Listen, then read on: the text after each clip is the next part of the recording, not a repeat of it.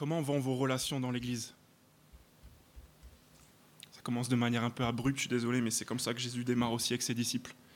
Il est inévitable qu'il y ait des pièges. Comment vont vos relations dans l'Église? Est-ce que vous avez du mal avec les gens qui sont autour de vous? C'est très certainement vrai pour ceux qui viennent à peine de nous rejoindre. Les relations, c'est un peu difficile avec des inconnus avec des gens qu'on ne connaît pas, on ne sait pas trop comment agir avec eux. En plus, quand c'est ces gens un peu euh, étrangers, c'est des gens qui chantent et qui viennent te dire bonjour, c'est vraiment bizarre. C'est vrai aussi pour ceux d'entre nous qui sont plutôt d'un naturel introverti. Les relations, c'est un peu étrange. On n'a pas l'habitude, on n'est pas à l'aise d'aller vers les autres, discuter avec eux. Ou alors, pour ceux qui sont économes en amitié aussi, on, on a envie d'être euh, préserver un peu. C'est légitime.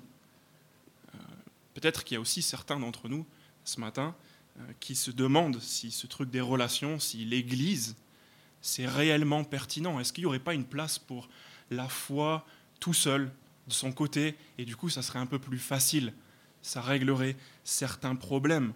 Il y a certains d'entre nous qui ont peut-être déjà ou qui rêvent d'arrêter de participer à l'Église, de plutôt visiter l'Église. Peut-être que ça serait plus simple. Enfin, certains d'entre nous ont peut-être même des conflits actuellement avec des personnes. Vous voyez, les, relations, ce n'est pas, pas super évident. Et pourtant, Jésus met les pieds dans le plat. Si vous rencontrez ce genre de, de difficultés dans vos relations, bah rassurez-vous, bienvenue au club. Vous n'êtes pas des gens bizarres, même plutôt normaux. Jésus a justement parlé de ces relations difficiles à ses disciples sur le chemin qu'il a emprunté pour aller à Jérusalem, pour se livrer lui-même au comble de relations difficiles. Et il leur a dit, je l'ai dit tout à l'heure, verset 1, il est inévitable qu'il y ait des pièges.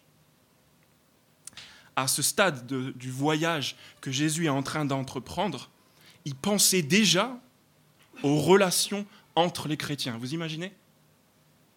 C'était peut-être pas le sujet du, moment, mais pourtant, il y pensait déjà. Et Jésus a décrit, ça m'a sauté aux yeux cette semaine, avec une pertinence et une, franchise euh, assez étonnante et assez précisément les éventualités qu'ils allaient rencontrer. Regardez le verset 3. Il y a trois si, trois éventualités il leur dit, faites bien attention à vous-même, et si ton frère a péché, première éventualité, il leur a mis face au fait que dans leur relation, il y aura des gens qui vont faire, dire des choses qu'il n'aurait pas, fallu faire, pas fallu dire. Il, aimait cette éventualité sur le chemin qu'il est en train de, de, prendre vers Jérusalem. Il dit, un jour, il y a quelqu'un qui va vous dire ou qui va faire quelque chose qu'il n'aurait pas dû. Il aimait une deuxième éventualité sur la ligne du dessous, et s'il reconnaît ses torts, il aimait l'éventualité qu'il y a des gens qui vont vous demander pardon, qui vont nous demander pardon. Troisième éventualité, verset 4, c'est peut-être la plus intéressante. S'il a péché contre toi sept fois, il est en train d'émettre l'éventualité dans nos relations que ça, ça recommence, ça s'arrête jamais. Il y a quelqu'un qui n'arrête pas de nous offenser. En fait, Jésus connaît très bien nos relations, il n'est pas dupe. Il sait que nos relations c'est compliqué. Il sait à ce stade de sa marche vers Jérusalem que ça va être compliqué pour ses disciples. Et c'est pour cela qu'avant de comprendre tout ce qui fait la force des relations entre les chrétiens, dans les versets 11 à 19, on va d'abord être confronté à la réalité de nos relations, dans les versets 1 à 10. Dans les versets 1 à 4 d'abord, on a cette mise en garde qui est adressé aux disciples à propos de leurs relations. Durant les discours que Jésus y prononce depuis le chapitre 10, il est régulièrement interrompu euh, par les gens qu'on a, rencontrés. Si vous suivez notre parcours de l'évangile de Luc, s'appelle les pharisiens. Chaque chapitre, il y a toujours un pharisien pour interrompre Jésus. Et ce sera le cas seulement à partir du verset 20 et 21 qu'on verra la semaine prochaine. Mais dans cette portion qu'on vient de lire ce matin, Jésus n'est pas interrompu, il s'adresse à ses disciples. Il est directement avec eux. Verset 1, Jésus dit à ses disciples. Verset 2, il leur parle de ses petits et verset 3, il leur dit si ton frère. Donc ils sont entre eux et il s'adresse à eux. Et il s'adresse à eux pour quoi faire? Pour les mettre en garde. Regardez le verset 3. Faites bien attention à vous-même. Faites bien attention à vous-même. C'est une mise en garde à double foyer. Mise en garde à double foyer, j'appelle ça comme ça, parce qu'en fait, il y a deux significations à ça. Ce verset 3, là, cette petite phrase, faites bien attention à vous-même, elle est enserrée entre le verset 1 et 2 et le verset 3 et 4. Double foyer, faites bien attention à vous-même, verset 1 et 2. Faites attention à vous-même, chacun. Faites attention à votre propre personne, au niveau personnel. Et verset 3 et 4, faites bien attention à vous-même, faites bien attention les uns aux autres. C'est pour ça que dans les versets 1 et 2, c'est faire attention de ne pas faire trébucher quelqu'un, côté personnel, premier foyer, et versets 3 et 4, faites attention, réprimandez les autres, pardonnez-leur. Versets 3 et 4, c'est ce qu'on va voir maintenant. Donc, mise en garde, verset 3, inséré entre ces deux mises en garde détaillées qu'on va voir maintenant. Ces, ces quatre premiers versets, c'est la manière pour Jésus de décrire les relations entre les chrétiens. Vraiment, on est en plein dedans. Parce qu'en fait, il y a des connexions entre notre propre vie, notre propre comportement et celle des autres. C'est pour ça que Jésus met en garde ses disciples au beau milieu des versets 1 et 2 et 3 et 4. Il leur dit, faites bien attention. Et si vous vous souvenez de ce qu'on a vu jusqu'ici, jusqu'au chapitre 17, jusqu'ici, les recommandations de Jésus, c'était assez personnel. Il parlait directement aux disciples. Là, il s'adresse, commence à s'adresser maintenant à eux en groupe et, au sujet de leurs relations les uns avec les autres. En fait, Jésus, ce matin, est en train de nous mettre en garde, nous-mêmes, pour qu'on puisse prendre des précautions dans nos relations. Regardons en détail lesquelles. D'abord, versets 1 et 2. Il est inévitable qu'il y ait des pièges, mais malheur à celui qui en est responsable.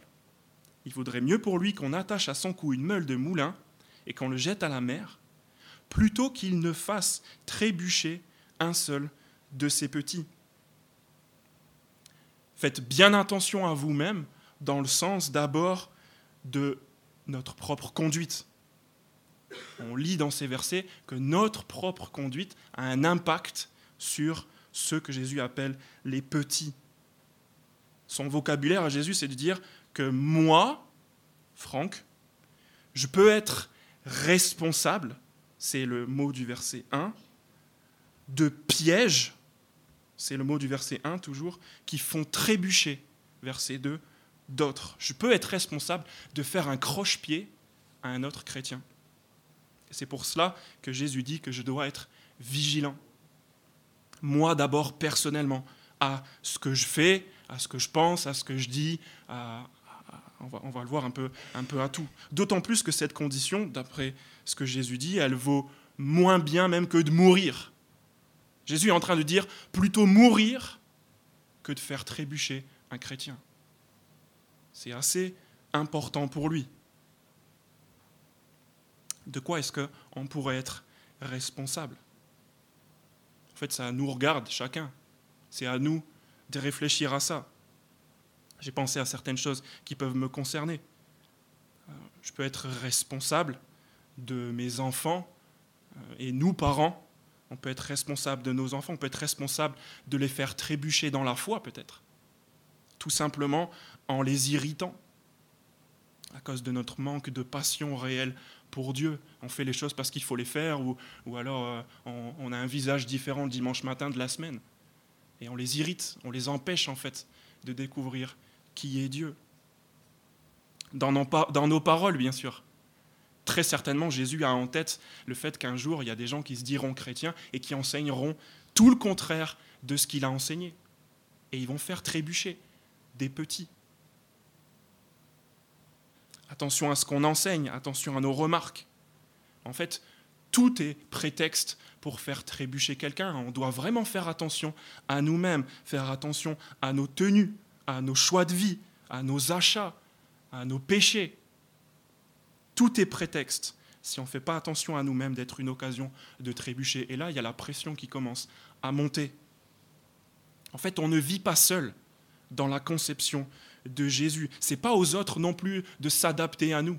C'est à nous de faire attention à nous-mêmes et ensuite de faire attention à eux. C'est exactement ce que Jésus commence à dire à partir du verset 3. Faites attention à vous-même, un et deux, à votre propre vie, à votre propre comportement. Verset 3, faites attention aux autres. Ça commence par si ton frère a péché, reprends-le. Si ton frère a péché, reprends-le. Faites attention à vous-même. C'est aussi avoir assez d'amour pour un frère pour lui dire là où il se trompe. Et Jésus n'a aucun problème avec ça. Dans Proverbe chapitre 27, on lit Les blessures d'un ami prouvent sa fidélité. Les blessures d'un ami prouvent sa fidélité. On raconte cette histoire rigolote des premiers pas dans la foi du grand pasteur John Bunyan. Je ne sais pas si vous le connaissez, mais c'est celui qui a écrit peut-être le deuxième livre le plus important après la Bible, Le voyage du pèlerin.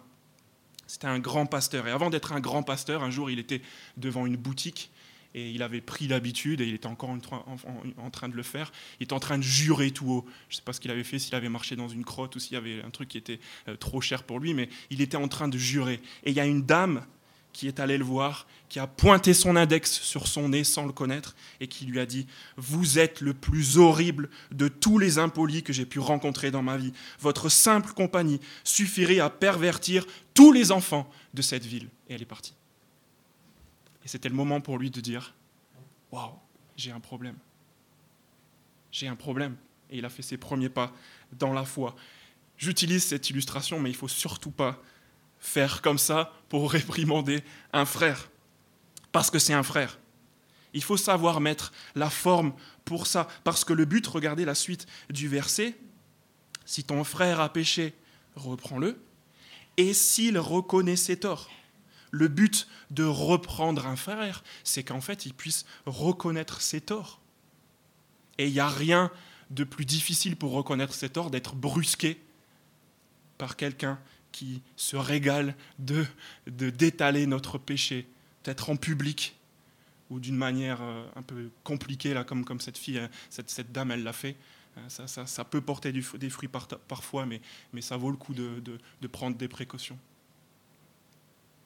C'est pas euh, très très agréable, c'est assez humiliant de, de, voir notre péché comme ça mis en lumière. Alors il faut qu'on le prenne en compte et si possible pas réprimander un frère en public, ça peut aider. Mais la question, elle est là en fait. Quand est-ce qu'on a pour la dernière fois eu assez d'intérêt et d'intimité avec un frère pour le réprimander?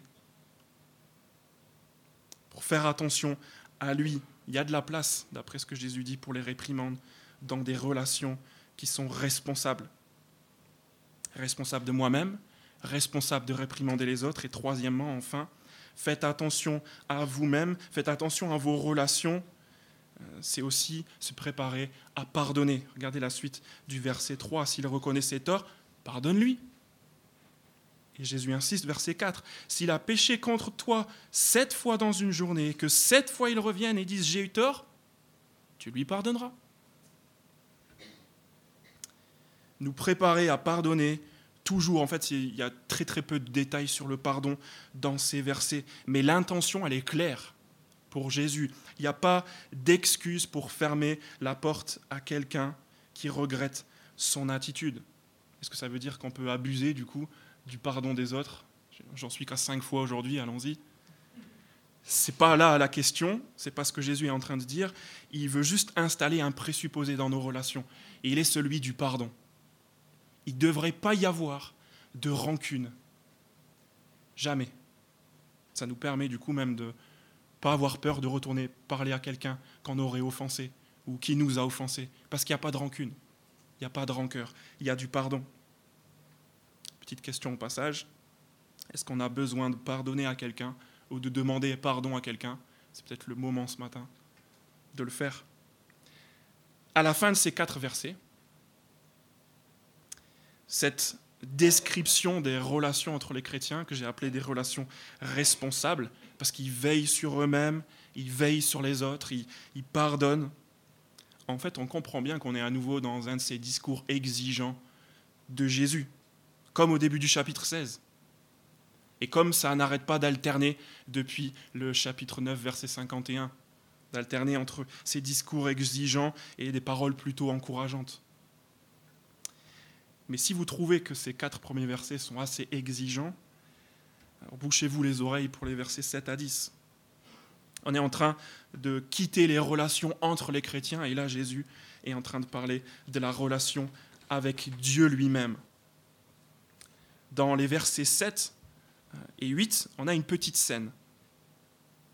Si l'un de vous a un esclave qui laboure ou qui garde les troupeaux, lui dira-t-il à son retour des champs, Viens tout de suite te mettre à table Ne lui, dira-t-il pas au contraire, Prépare-moi à souper, ajuste ta tenue pour me servir, jusqu'à ce que j'aie mangé et bu. Après cela, toi, tu mangeras et tu boiras. Jésus utilise une toute petite scène, jusqu'ici euh, assez inoffensive, d'une relation entre un ouvrier et son patron. Euh, l'ouvrier, il a tout simplement une tâche qu'il doit faire, il doit servir son patron. Et au verset 9, Jésus pose cette question. Le patron a-t-il de la reconnaissance envers cet esclave parce qu'il a fait ce qui lui était ordonné? En train de poser la question, qu'est-ce qui se passe en fait à la moitié de la journée quand l'ouvrier il a fait une partie de son travail, une partie de sa tâche? Est-ce que le patron il s'arrête et lui dit euh, allez champagne, on s'arrête un peu, c'est génial, c'est super la moitié de ta journée Non en fait, c'est normal ce qu'il a fait, il faut qu'il termine sa journée, il est payé pour ça. Jusqu'ici c'est qu'une petite scène, donc ça va. Mais Jésus fait une comparaison, verset 10. Vous de même, quand vous avez fait tout ce qui vous a été ordonné, dites, nous sommes des serviteurs inutiles. Nous avons fait ce que nous devions faire. En fait, on comprend avec cette petite comparaison que l'ouvrier dans l'histoire de Jésus, c'est le chrétien, et le patron, c'est le Dieu de la Bible. Comme l'ouvrier, si le chrétien fait ce que Dieu lui demande, et on peut penser à ce qu'on vient de voir dans les quatre premiers versets. Le fait d'avoir des relations responsables. Qu'est-ce qui va nous arriver si on met en pratique ce que Dieu dit D'avoir des relations responsables? Dans toute religion qui se respecte, normalement, on va gagner des choses. On va avoir une monnaie d'échange avec Dieu. Regarde ce que j'ai fait. On n'en est qu'à la moitié de la journée, attention dans toute religion qui se respecte, on va peut-être même impressionner Dieu au point qu'il ait envie de nous rendre riches, populaires, en bonne santé. Et en fait, pas du tout avec Jésus. Avec Jésus, le serviteur du Dieu de la Bible n'a aucun mérite, il a simplement fait ce qu'il avait à faire. Est-ce que vous êtes convaincu maintenant qu'on est dans une de ces portions du voyage de Jésus vers Jérusalem où il montre les exigences de la vie chrétienne? Après ces dix premiers versets, on est en droit de se demander qu'est-ce qui peut bien produire d'un côté dans ces quatre premiers versets des relations responsables et d'une autre part cette humble dévotion sans rien attendre en retour envers Dieu. Et si ça nous pose problème, si on est en train de se poser des questions, il faut qu'on se rassure parce que les disciples, eux, ils ont le même problème. Ils ont bien compris au beau milieu de, ces paroles, des dix versets. Ils demandent l'aide à Jésus. Vous avez vu le verset 5 Les apôtres, eux-mêmes, les grands apôtres, ils dirent au Seigneur, augmente notre foi. Ils ont fait que la moitié du chemin, ils ont entendu que les quatre premiers versets, ils disent, fais quelque chose, on ne va pas s'en sortir, on doit déjà s'occuper de nous-mêmes et en plus on doit s'occuper des autres. Comment est-ce qu'on va faire pour faire face à tout ça? Augmente notre foi. Et c'est ici que le sujet de la foi est abordé pour la première fois dans cet entretien avec les disciples. Jésus leur répond qu'il suffirait en fait. Ce n'est pas une question de quantité de foi. Même une toute petite foi suffirait pour faire des choses extraordinaires. Le Seigneur dit, verset 6, Si vous aviez de la foi comme une graine de moutarde, juste une trace de foi, vous diriez à ce mûrier, un des arbres d'après les, spécialistes, qui a peut-être un, réseau de racines le plus étendu, un cauchemar. Si vous aviez de la foi comme une graine de moutarde, vous diriez à ce mûrier, déracine-toi, première chose impossible, et va te planter dans la mer, deuxième chose impossible. Et il vous obéirait. Jésus a mis le doigt dans ces deux premiers versets sur la foi. Il est en train de dire quelque chose euh, d'assez énigmatique, mais en fait, il va le développer. Qu'est-ce qui change la vie d'une personne au point de lui donner de la motivation pour rentrer dans des relations? Même s'il est avare en amitié, même s'il est nouveau dans une église, même s'il est découragé par les relations. Qu'est-ce qui peut changer un cœur comme ça? Qu'est-ce qui peut changer quelqu'un dans ses relations qui soit capable de pardonner Sept fois, dans une seule journée. Qu'il ait le courage de réprimander quelqu'un dans l'amour? Qu'il ait le, pouvoir de restreindre sa liberté pour ne pas faire trébucher les autres. Et la capacité de servir Dieu dans la normalité la plus totale, avec le sourire sans rien attendre du tout en retour. C'est le rôle de l'exemple de foi des versets 11 à 19. Jésus a parlé d'une petite foi dans les versets 5 à 6 qui produit des choses extraordinaires. Et il va faire remarquer un instant plus tard l'exemple de foi particulier d'une seule personne au milieu de dix autres. Regardez le verset 19. Il dit à cette personne, Lève-toi, vas-y, ta foi t'a sauvé propose trois questions pour terminer. D'où vient cet homme, cet homme exemplaire? Qu'est-ce qui lui arrive? Et du coup, qu'est-ce qu'on apprend sur la foi? C'est ça qui va nous aider à vivre ces dix premiers versets. D'où vient cet homme exemplaire d'abord, à partir du verset 11, alors qu'il se rendait à Jérusalem? Jésus passa entre la Samarie et la Galilée, comme il entrait dans un village. En fait, pour l'instant, on ne sait pas grand-chose. Il y a une description très vague d'où vient ce type. On est à peu près dans, un village, entre deux villes, sur la route d'une ville. On sait, à partir du verset 12, par contre, qu'il fait partie d'un grand groupe, un groupe de dix. Dix lépreux vinrent à sa rencontre. Voilà le détail le plus précis qu'on ait à propos de lui. C'est un lépreux. C'est un homme qui a une détresse physique, une maladie, une maladie de peau. Mais surtout, c'est le vocabulaire de la Bible, le lépreux, c'est quelqu'un qui est exclu, en fait, qui est privé, justement, de relations, sauf avec ses neuf euh, congénères qui sont malades, eux aussi.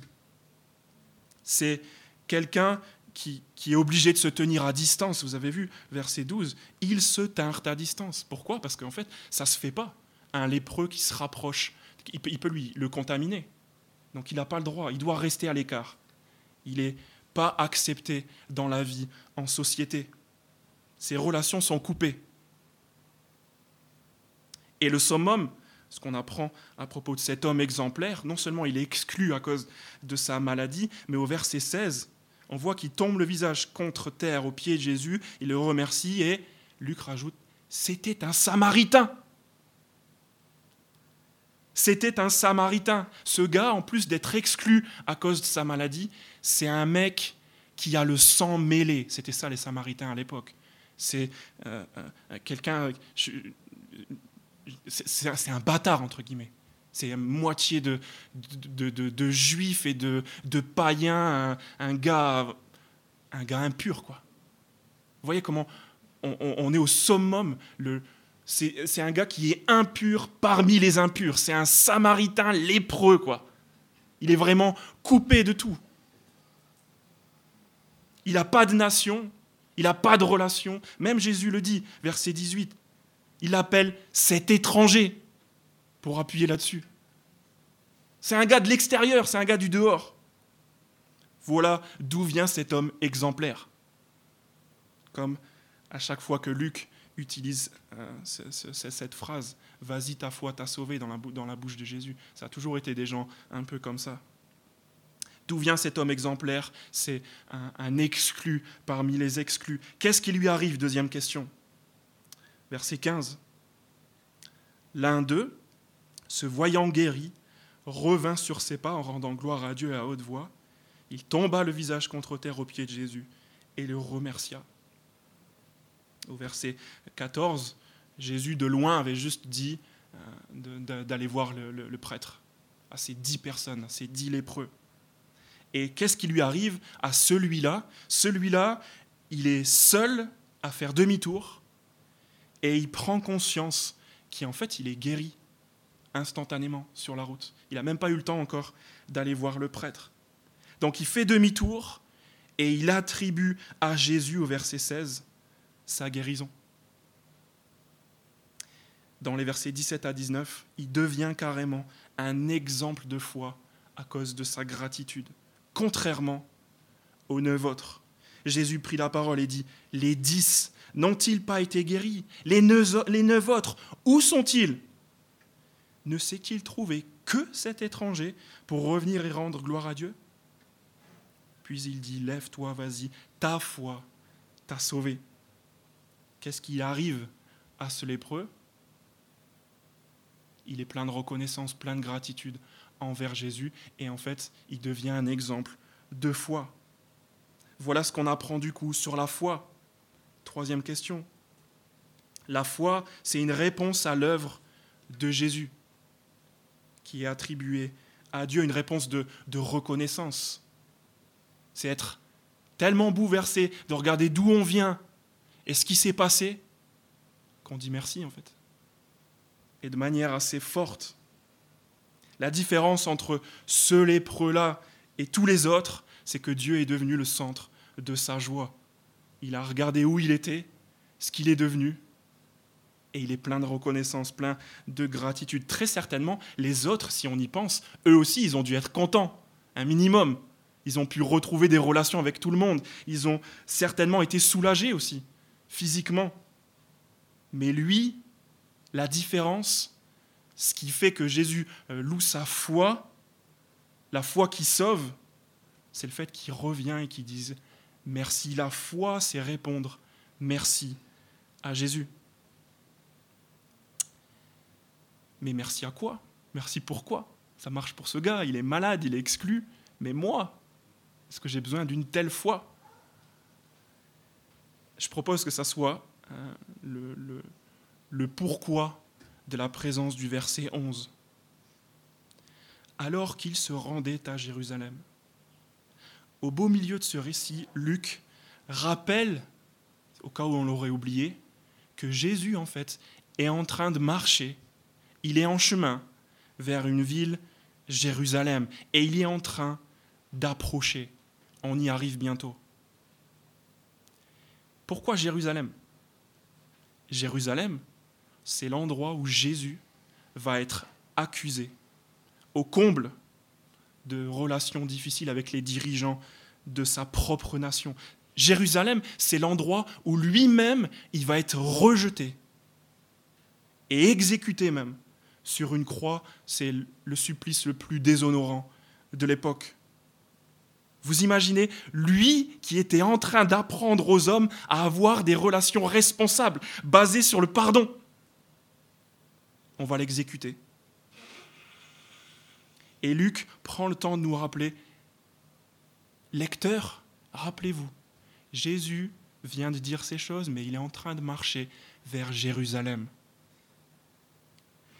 Si Jésus a pu parler d'avance des relations entre les chrétiens dans les quatre premiers versets et de la relation avec Dieu dans les versets 7 à 10, c'est qu'en fait il savait très bien que sa mort, ce ne serait pas la fin.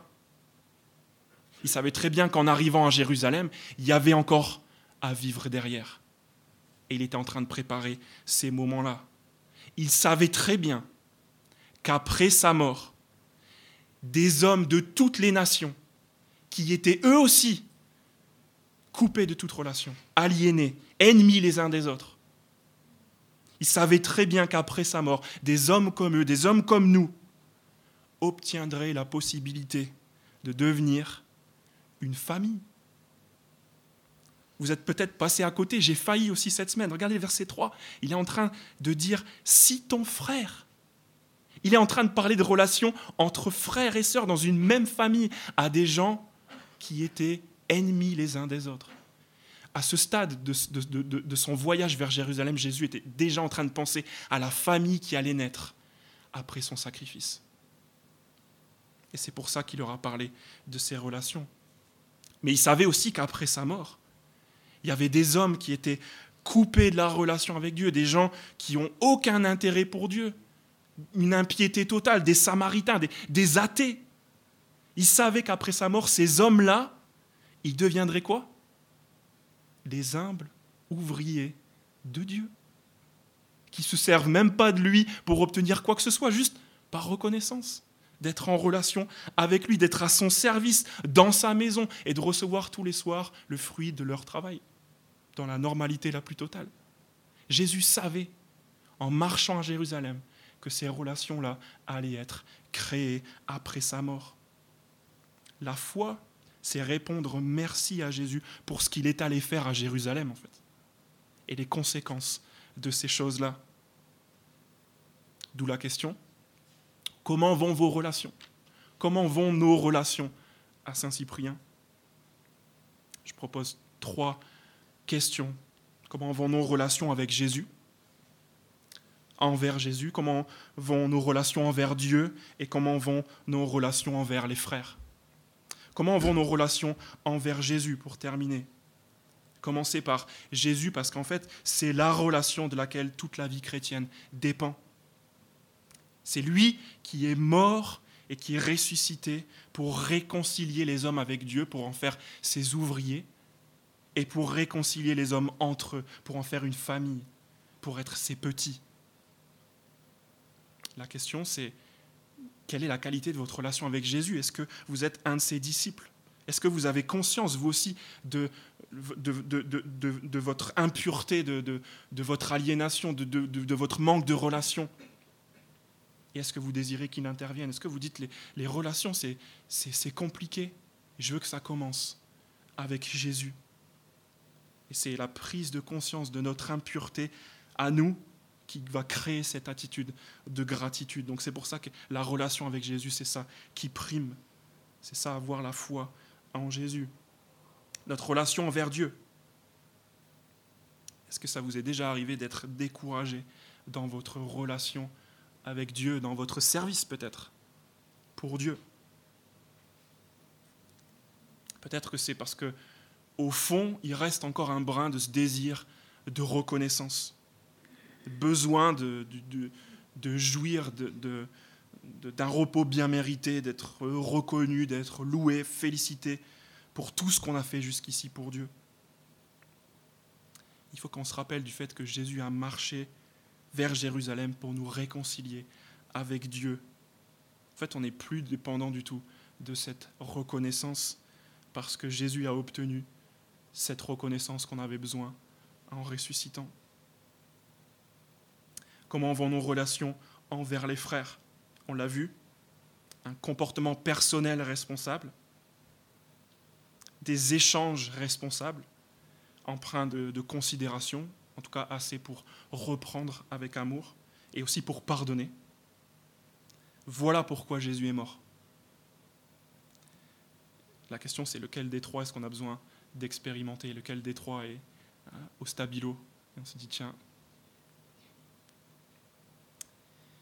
j'aurais vraiment aimé euh, terminer cette prédication avec une belle illustration. Mais en fait, on est obligé de, se dire qu'il n'y a, a, rien de comparable en fait. On ne peut pas illustrer euh, cette gratitude envers ce que Jésus a fait pour nous à Jérusalem, pour qu'on ait ces relations entre nous et avec Dieu qui soient restaurées. Il n'y a pas d'image et d'histoire, je pense, assez grande pour ça. C'est pour ça que je veux terminer juste avec euh, une citation de Bernard de Clairvaux et une prière à laquelle je vous invite tous. Voilà ce que de Clairvaux a dit. Imaginez l'amour incommensurable que ce Dieu mérite. Le Seigneur, qui est tellement grand, nous a aimés, nous qui étions si loin et misérables. Quelle pourra être, je vous le demande, la limite de notre amour? Notre Père, on prend conscience quand on s'adresse à toi, non pas sur la base de ce qu'on aurait pu faire pour toi au début de cette journée, non pas sur le fait qu'on euh, a eu le courage de se lever ce matin, mais sur le fait euh, que Jésus est allé jusqu'à Jérusalem pour nous réconcilier avec toi. Si on a la possibilité de t'adresser la parole ce matin, c'est grâce à lui et, et on veut être euh, plein de reconnaissance, plein de gratitude. Merci de nous avoir rendus attentifs ce matin à nos relations, les uns avec les autres et, avec toi. Et on veut juste te demander de nous aider à puiser une foi petite comme une graine de moutarde, mais une foi qui fait des choses extraordinaires, qui crée des relations entre nous qui n'existent pas en dehors de l'Église. Un service euh, pour toi euh, qui est étranger à tous les services qui existent euh, envers les patrons de cette terre. Notre Père, euh, ce matin, ce qui remplit nos cœurs de gratitude, euh, c'est l'œuvre de Jésus, c'est le fait de le connaître et c'est le fait de se rendre compte que sa mort et sa résurrection ont bouleversé complètement nos relations et nos vies. Aide-nous, notre Père, à être une Église qui vit à la lumière de ce qui s'est passé à Jérusalem. Amen.